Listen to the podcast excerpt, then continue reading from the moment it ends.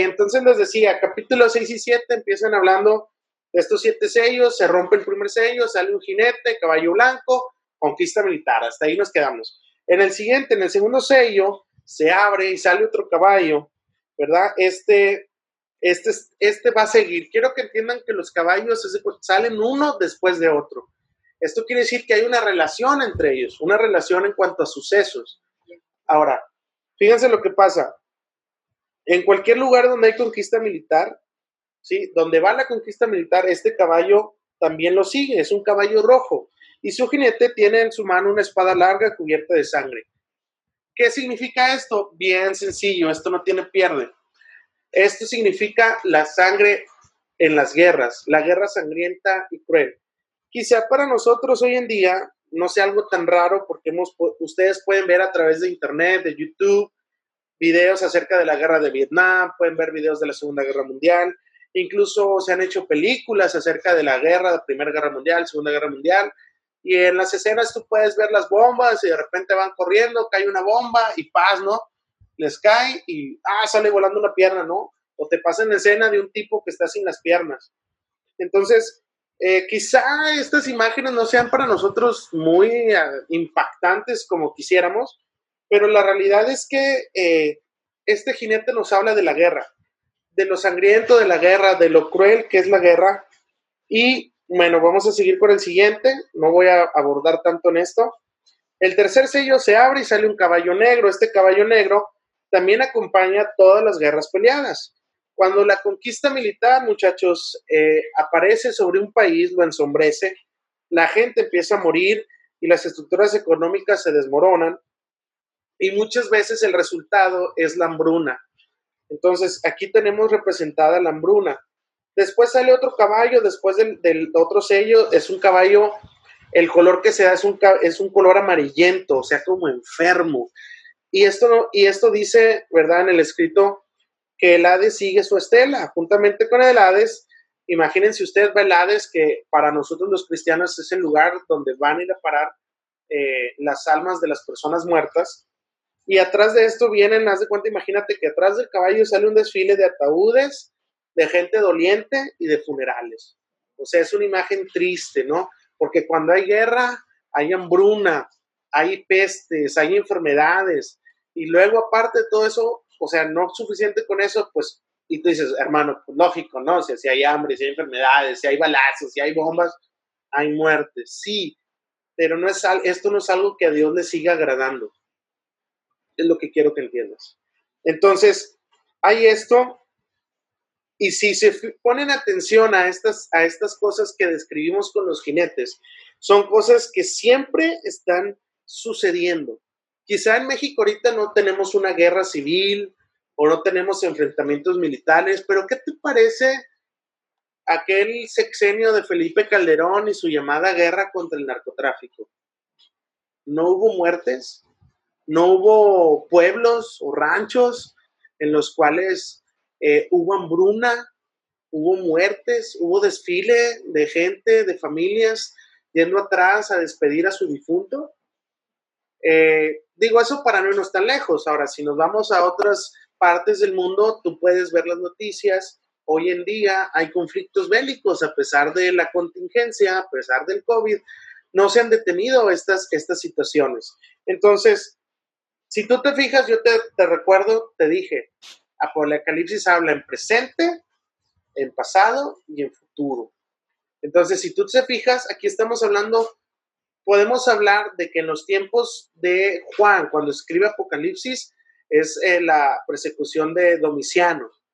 Entonces, hay guerra, hay persecución, hay sangre, hay muerte, hay hambruna. Los cristianos perdían sus trabajos, se quedaban sin el sustento y él está escribiendo en ese tiempo. Pero ojo, fíjate, el Espíritu Santo inspira para la escritura de Apocalipsis. Y fíjate cómo es de poderoso el mensaje de Dios, que hoy en día, hoy, 2020, 24 de junio de 2020, hoy el mensaje de Apocalipsis sigue siendo actual y, relevante para nosotros, ¿sí o no? Sí, muy bien, nos escuchaste acá. Gracias por gritarlo tan fuerte. Sí, hoy en día sigue siendo relevante el mensaje de Apocalipsis. Hoy seguimos teniendo guerras. vemos niños que se mueren en África de hambre, vemos las guerras a través de la televisión, incluso hasta no nos sorprenden, ¿no? Por ahí me decía un hermano, a mí me gustan las películas de acción, brother, me gustan las películas de acción. Entre más sangre y tripas vea, mejor está la película. Nos hemos hecho quizá un poco insensibles a estas situaciones. Sin embargo, a pesar de ver estas descripciones y que quizá nosotros eh, no nos parezcan algo nuevo, déjame decirte que sí es algo espeluznante. Lo que es espeluznante es lo que va a pasar cuando se abre el quinto sello.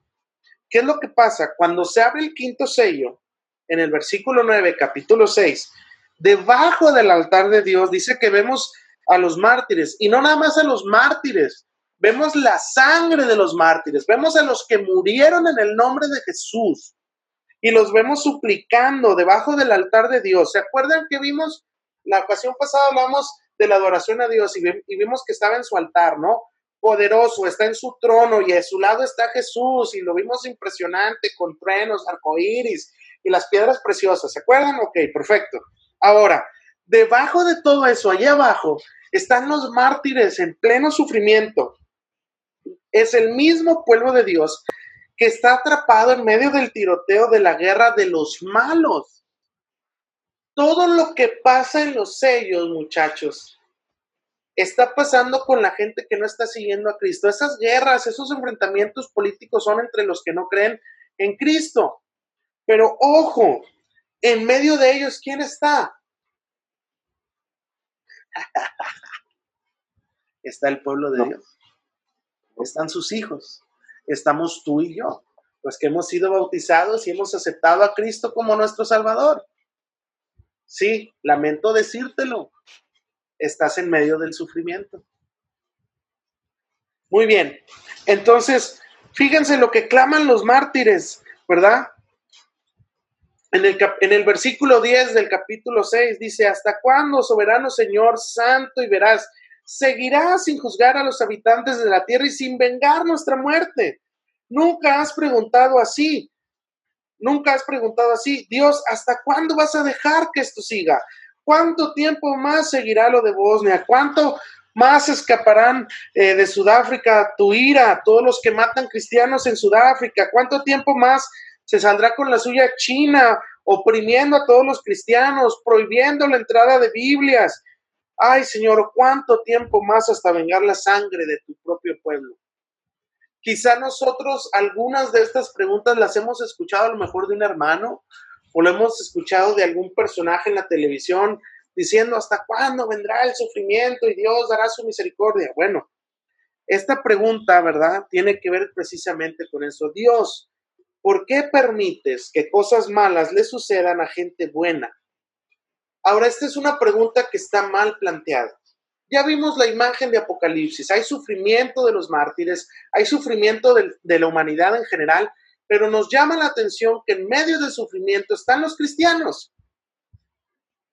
Muchas veces, y es algo que a mí he estado tratando de trabajar con todas las personas a las cuales yo les comparto el Evangelio, trato de dejarles en claro que la recompensa del cristianismo no es aquí, no es en esta tierra, es en la venidera, no es en esta vida, sino en la vida eterna.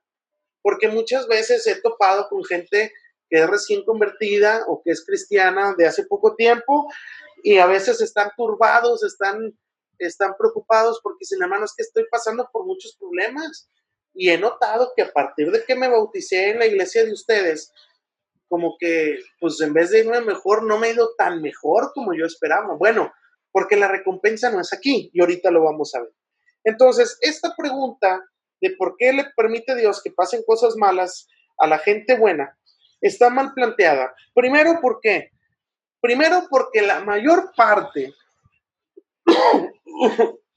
fíjense lo interesante, la mayor parte del sufrimiento humano no es porque Dios así lo quiera o porque, o porque Dios lo haya causado, sino porque vivimos en un mundo donde la gente, escuchen bien esto, donde la gente, no digo que toda, pero sí hay un sector de la población que es perverso, que es egoísta y que es cruel. Déjame contarte un chiste. ¿cómo puedes meter a 50 judíos y 5 alemanes en un bocho? Eso es racista. Dani, por favor, no te rías, men, por favor, no te rías, Dani. Ahí les va. ¿Sí? Pones a dos alemanes enfrente y tres en el asiento de atrás. Y la pregunta que haría Timmy sería, hermano, ¿y dónde ponemos a los judíos? Muy bien fácil, en el cenicero. Está hardcore el chiste, ¿verdad? Por eso dije, Dani, no te rías, por favor. ¿Cómo le llamamos este tipo de chistes, muchachos? Racista. Un chiste cruel. Ahí les va otro. ¿Por qué la niña se, se cayó del columpio? Porque no tenía brazos. No tenía brazos. Porque se volvió a caer. ¿Y por qué se volvió a caer? Porque, Porque se se volvió a volvió a subir. subir. Entonces, algunos chistes nos dan risa, quizá otros nos escandalicen. Es, yo esperaría que todos te escandalizaran, pero es un humor cruel. Y esto nos muestra, muchachos, cómo hoy somos crueles. Déjame decirte que la mayoría de los pecados que tú puedes cometer tienen que ver con tu egoísmo. Te voy a poner un ejemplo. Yo estoy con mi esposo, ¿sí? Y yo le soy infiel a mi esposa. ¿Ok? ¿Tú crees que le fui infiel por ser una persona empática? Claro que no. Cuando le fui infiel, ¿en qué estaba pensando? En mí, en lo que quiero para mí, y no pensé en lo que le podía perjudicar a ella. Pensé en lo que a mí me iba a beneficiar, lo que yo iba a sentir chido, o lo que yo quería sentir, y lo que yo quería hacer. Y si te fijas, la mayoría de las faltas que podemos cometer en contra de los preceptos divinos o los preceptos de Dios tiene que ver con lo que yo quiero. Eso es- se llama egoísmo. Fíjense lo que dice Jesucristo. Le preguntan, ¿cuál es el mayor mandamiento? Y dice, el amarás al Señor, tu Dios, con todo lo que, con todo tu ser, con toda tu mente, con todas tus fuerzas, con toda tu alma. Y le dice, y el segundo es similar, y a tu prójimo como a ti mismo. Y todos decimos, ¿what? ¿Dónde quedo yo, Señor? ¿Dónde quedan mis tardes de fucho? ¿Dónde queda mi hora de jugar Xbox? ¿Dónde queda la carnita asada que me quiero echar? Bueno, pues si tú, si tú, gracias Héctor, si tú no eres egoísta, vas a dejar a un lado tus prioridades para poner las prioridades de otro primero. Entonces, vivimos en ese mundo. Un mundo es así. Entonces, ¿esperabas que un mundo así fuera bonito? Te preguntas, ¿cómo hay gente que es capaz de secuestrar a otra gente? Bueno, pues la hay. ¿Por qué? ¿Por qué? Porque son perversos, porque son egoístas. ¿En qué están pensando? Bueno, si lo tengo aquí en la casa y le doy de comer, nomás que no me vean, y pues estos cuates me van a pagar 10 mil pesos, que es todo lo de un mes, nomás en una semana lo saco. Eso es egoísta, muchachos. Es cruel. Vivimos en ese mundo. Entonces, la pregunta desde ahí está mal planteada, porque no es Dios el que causa las cosas, es el ser humano, ¿sí? Y esas personas malas que existen son las que hacen esas cosas. Ahora, siguiente, segundo, es una pregunta mal planteada porque no solamente en lo general no hay gente buena. Acuérdense de los capítulos 2 y 3 que vimos el mensaje a las siete iglesias. A todas se les señaló, a la mayoría de las iglesias se les señaló algo que no estaban haciendo bien. Entonces, aún en la iglesia no está repleta de gente buena. Oh, triste realidad. Hermano, entonces, no todos los de la iglesia son santos. Ay, te quisiera decir que sí, porque es un deber ser que fuera así, pero no lo es.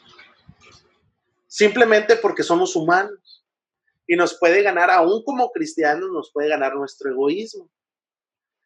Llega la hermana, ¿no? Hermanos, traje galletitas para todos. Qué padre. Sí, muy bien. Y luego, no falta por ahí alguien, ¿verdad?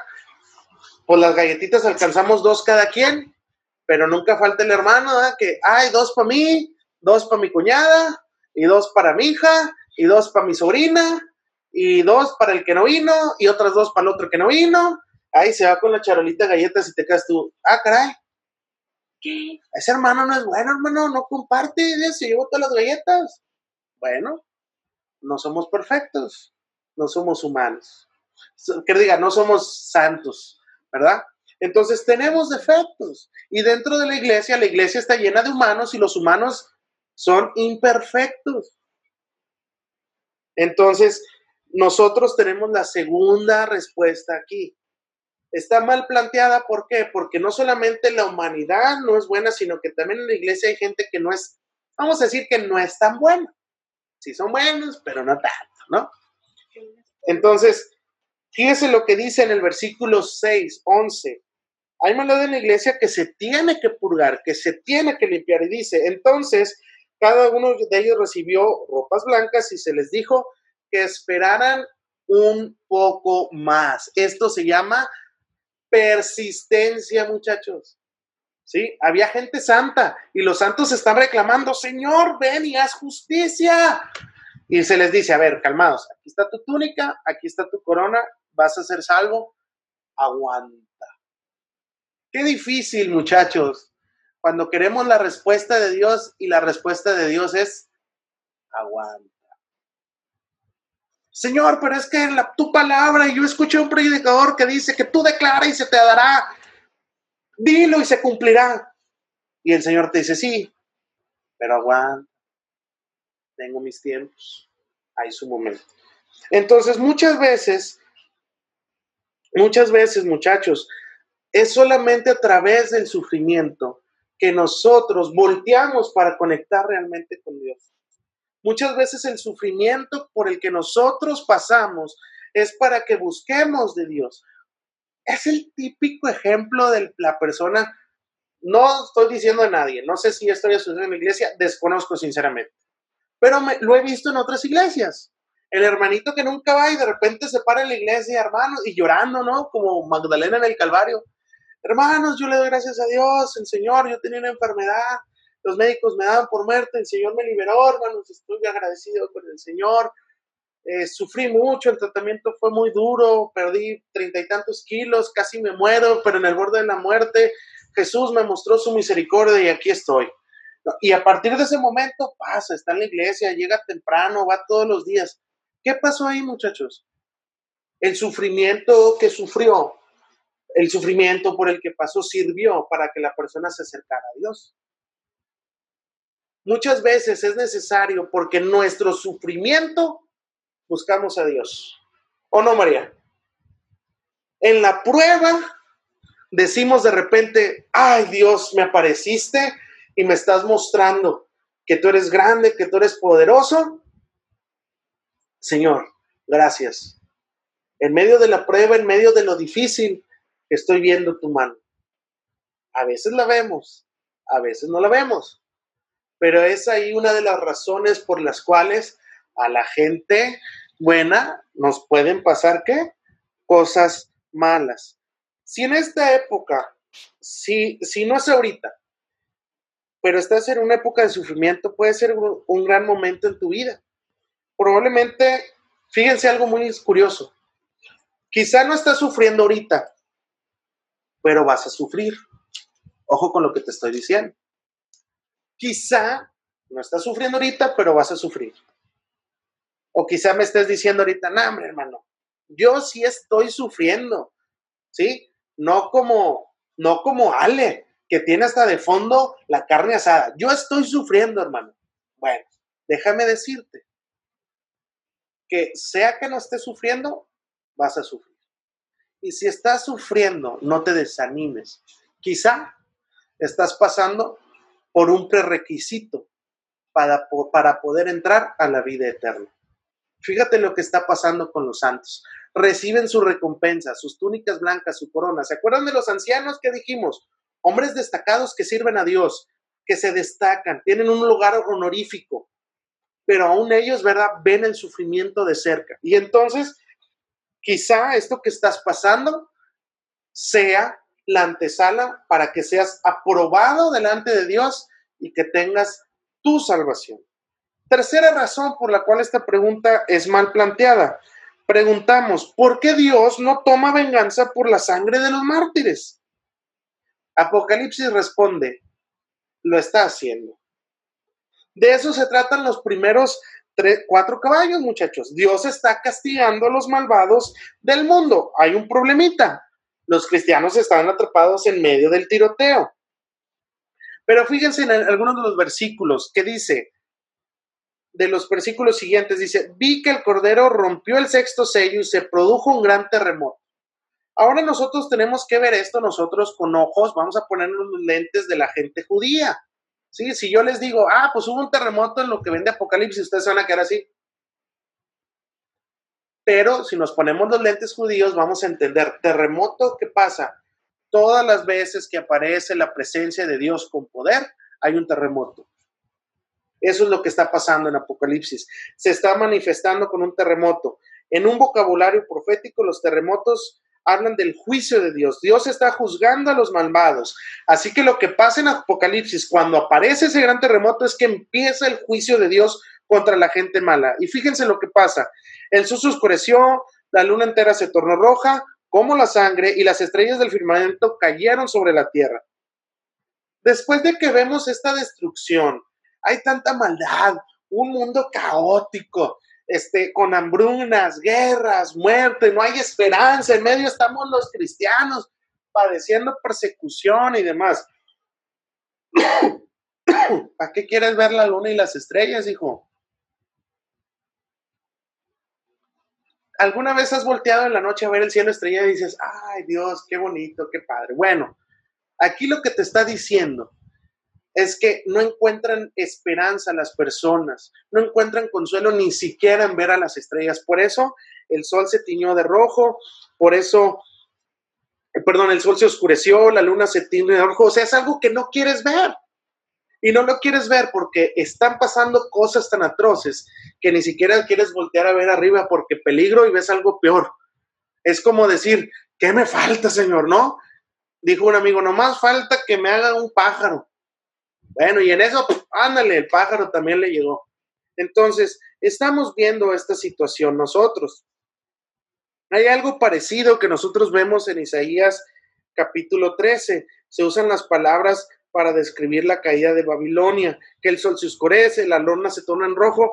Hay varios pasajes, Isaías 13, Isaías 24, Ezequiel 32, todos hablan de la caída de algún imperio, de algún reino y hacen referencia a esto.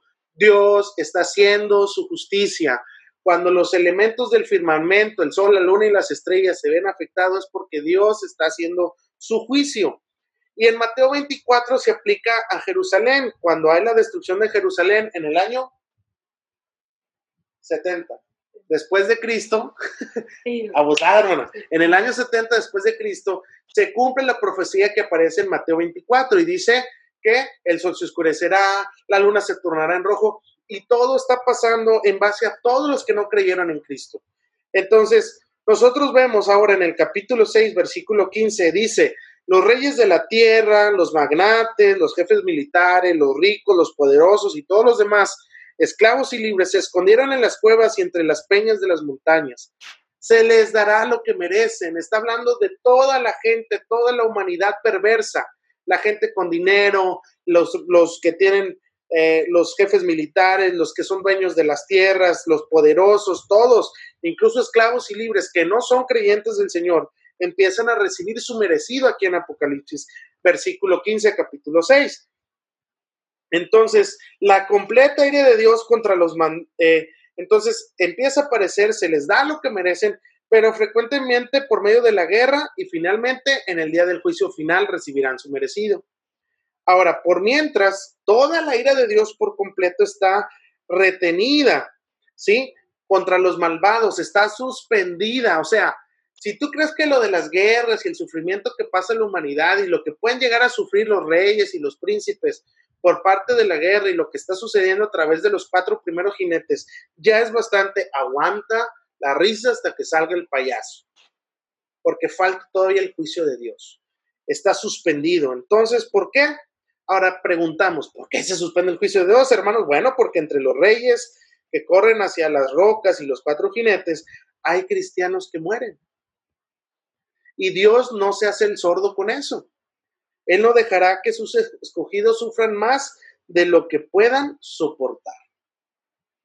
Entonces, nosotros tenemos esta tercera parte. ¿Por qué pasan cosas malas? Porque estamos en un mundo caído, somos parte de este mundo que está así y Dios empieza a ejercer su justicia. Ahora, nosotros, ¿por qué le exigimos a Dios, haz algo con esta gente malvada en el mundo? ¿Qué esperas? ¿Qué esperas que haga? ¿Que mande una inundación? Si lo hace, hay cristianos en medio de ello, ¿verdad? ¿Qué tal un terremoto? Bueno, aún si hubiera un terremoto como el que acaba de pasar en la Ciudad de México, hay iglesias de Cristo en la Ciudad de México que se vieron afectadas por el terremoto. Así que nos estaremos llevando entre las patas a más hermanos en Cristo. ¿Qué quieres? ¿Una hambruna? ¿Una plaga? ¿Enfermedad? En todo eso hay gente inocente que padece por estas catástrofes. Ahora, Dios no puede castigar al malvado sin, los sin que los cristianos estén atrapados en el tiroteo. Ahora tú dices, bueno, pero Dios podría convertir, por ejemplo, el mundo en un Nintendo gigante donde nada más le dispare a los malos. Bueno, ahora yo te hago esta pregunta.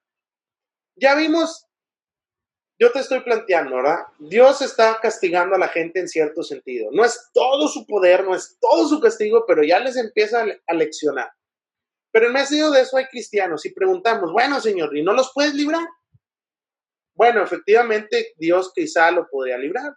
Y si nos, si nos imaginamos que es un juego de video donde nomás le disparan los malos y los vivos sobreviven, surge para mí esta pregunta. ¿Qué va a pasar con ese familiar tuyo, con ese hermano tuyo, con ese primo tuyo, con ese mejor amigo, mejor amiga, con esa novia, con ese novio, que no han contratado con Cristo y, se y, los contamos entre la gente malvada y perversa. Entonces tú quisieras que Dios, pues no quieres que mande un terremoto porque va a matar a cristianos en el medio. Y luego, si, si le damos a que maten a más a los malos, pues entre los malos están todos aquellos que no han aceptado a Cristo. ¿Qué piensas hacer? Ahora dime tú, para que le digas a ese amigo que te ha cuestionado, ahora dime tú, gran sabio, ¿verdad? Que pues sabes más que mi Dios, porque para ti mi Dios es de papel o no existe. Bueno, pues dígame usted, persona sabia, ¿cómo podemos solucionar el gran problema del mundo y que los inocentes no sufran? Tomando en cuenta que cuando empieces a castigar a todos, quizá no solamente castigues a un familiar, sino que te castigues a ti mismo, porque ¿qué tan bueno eres tú? ¿Qué tan íntegro eres tú? Entonces, ahora, si entre las personas que empieza a disparar Dios se lleva a los no creyentes, familiares, amistades, que no han llegado a conocer del amor de Cristo, ahora sí dime, ¿de veras qué quieres que haga Dios con eso? Entonces, nosotros vemos que quizá, ¿verdad? Aunque no lo queramos ver, cuando Dios derrama su venganza sobre esta tierra, algunos cristianos van a verse perjudicados. Pero eso es parte de este mundo en el que vivimos. Ahora, quizá esta respuesta no sea muy satisfactoria. Lamento decirte que algunas respuestas de Dios no son satisfactorias, porque Dios no busca agradarnos. Él no tiene por qué agradarnos, Él es superior a nosotros. ¿Sí? Entonces, esto quizá no nos, no nos satisfaga, digamos, ay Señor, pero es que, ah". bueno, y el capítulo 6 no nos ayuda mucho para entender esto, pero, tranquilos, el capítulo 7 nos permite ver por qué están sucediendo estas cosas hoy en día en nuestro mundo. ¿Cómo consolará Dios a una iglesia que está en medio del sufrimiento? ¿Qué palabras pueden aliviar tanto dolor? Bueno, nosotros podemos ver en este sentido que si estás en, angustia, si estás en tribulación, en prueba, hay tres palabras que te pueden ayudar para consolarte. La primera es, se en el capítulo 7, versículo 3. Hay cuatro ángeles parados en las cuatro esquinas de la tierra, están deteniendo los vientos que van a soplar la destrucción por la tierra y dicen, no hagan daño hasta que hayamos puesto un sello en la frente de los siervos de nuestro Dios. Esto quiere decir que todos los que contratan con Cristo reciben este sello. Dios no se olvida de ti. Y aún algo mejor todavía, no se olvida de ti porque eres de su propiedad. El hecho de que se describe aquí que tenemos un sello puesto sobre nosotros, habla de que somos de la propiedad de Dios. Y eso entonces nos da un valor. No estamos solos. Dios no se ha olvidado de ti. Eres precioso para Dios. Tanto tú como yo somos preciosos para Dios.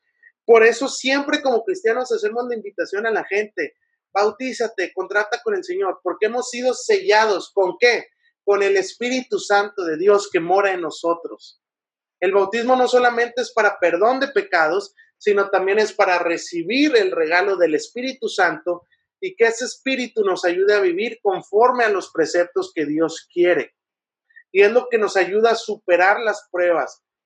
Entonces, no solamente nos ayuda, fíjense lo maravilloso que es el Espíritu Santo en nuestras vidas, porque no, no solamente nos ayuda en eso, sino que aparte es un sello de garantía de que Dios está con nosotros y que somos de Él y que no nos va a dejar. Entonces, a pesar de que tú sufras en este mundo, Dios hasta el último momento va a estar contigo. Siguiente, puede que sientas como que Dios no te entiende y puede parecer que está lejos, pero esto solamente es una, es una ilusión que está sustentada porque este mundo es transitorio. Ojo, el sufrimiento aquí en esta vida es transitorio. Hay un dicho que dice, no hay mal que dure 100 años, ni cuerpo que lo aguante. Entonces, tiene una gran verdad ese dicho. ¿Por qué? Porque el sufrimiento que tengamos no es, se va a acabar en algún momento. Si tú me dices, hermano, es que si un día me, agarran, me amarran un poste y me dicen, niega a Cristo y no lo niego y me destripan, no te preocupes. Porque si mueres por causa del Señor, vas a la vida eterna. En el momento en que te mueras, ese sufrimiento y esa agonía tan fuerte no se va a comparar con la gloria de estar viviendo en la presencia de Dios valóralo, sopésalo un poco. Ahora, esto no te va a quitar el dolor. Las palabras que te estoy diciendo, al momento de que te toque sufrir por Cristo, quizá no te quiten el dolor. No vas a dejar de sentir un cuchillo que te metan por, porque te quieren matar porque crees en Cristo. Pero déjame decirte algo, lo que sí hace es bautizarlo de esperanza. Me gustó lo que me dijo un muchacho una vez. Dice, yo le compartí a alguien del Evangelio y me decía, bueno, y si eso que tú dices no es verdad, le dijo, bueno, hay dos cosas. Si no es verdad, yo simplemente habré perdido mi tiempo. Pero si es verdad, habré salvado mi alma de una eternidad en el infierno. Porque hay gente que te dice, ¿no? Oye, pero si todo eso es mentira, ¿qué, ¿qué, tal si todo lo que te han dicho es mentira y no existe el cielo y no existe esto? ¿Qué es lo que habrá pasado? ¿Habrás llevado una vida sin vicios? ¿Habrás, una, habrás llevado una vida tranquila? ¿Habrás, ¿Te habrás ahorrado muchos problemas, aunque no todos, porque como quiera vas a tener dificultades? Y al final, lo, lo mucho así, por peor que, que perdiste, fue tiempo. Tiempo en la iglesia, tiempo con los hermanos. Pero, si no contratas con Cristo y si nunca estás con Él, no te pasas de este lado y resulta que si es verdad todo lo que hemos enseñado a través de su palabra, habrás perdido mucho más que tiempo. Piénsalo. Entonces nosotros como cristianos, a diferencia de los que no lo son, debemos de vivir con esperanza, muchachos. Esa esperanza es la que nos debe ayudar a llevar nuestro sufrimiento. Saber que qué, ay, pues ahorita estoy padeciendo, pero un día se va a terminar. Fíjense, la segunda palabra está en los versículos 10 y 12 del capítulo 7. Dice, gritaban a gran voz, la salvación viene de nuestro Dios que está sentado en el trono y del Cordero. Dios está en su trono, muchachos. No se ha ido. Y desde ahí reina y ejerce su poder. Si tú sientes que tu vida está fuera de control, no es así si eres hijo de Dios. Nunca. Por lo menos no lo estarás mientras Dios esté en su trono. Y déjame decirte algo, Dios nunca ha dejado su trono. Y si tú estás con Él, el poder está contigo para sustentarte. Tercera palabra, capítulo 7, versículos 16 al 17. Dice, cuando adoran a Dios y al Cordero, casi involuntariamente, fíjense, fíjense, pongan atención. Capítulo 7, versículos 16 y 17, involuntariamente se le sale esta descripción del cielo a Juan. Ya no sufrirán hambre ni sed, no los abatirá el sol ni ningún calor abrasador, porque el Cordero que está en el trono los pastoreará y los guiará a fuentes de agua viva, y Dios les enjugará toda lágrima de sus ojos. Gran consuelo, paz, tranquilidad, una vida que no conoces.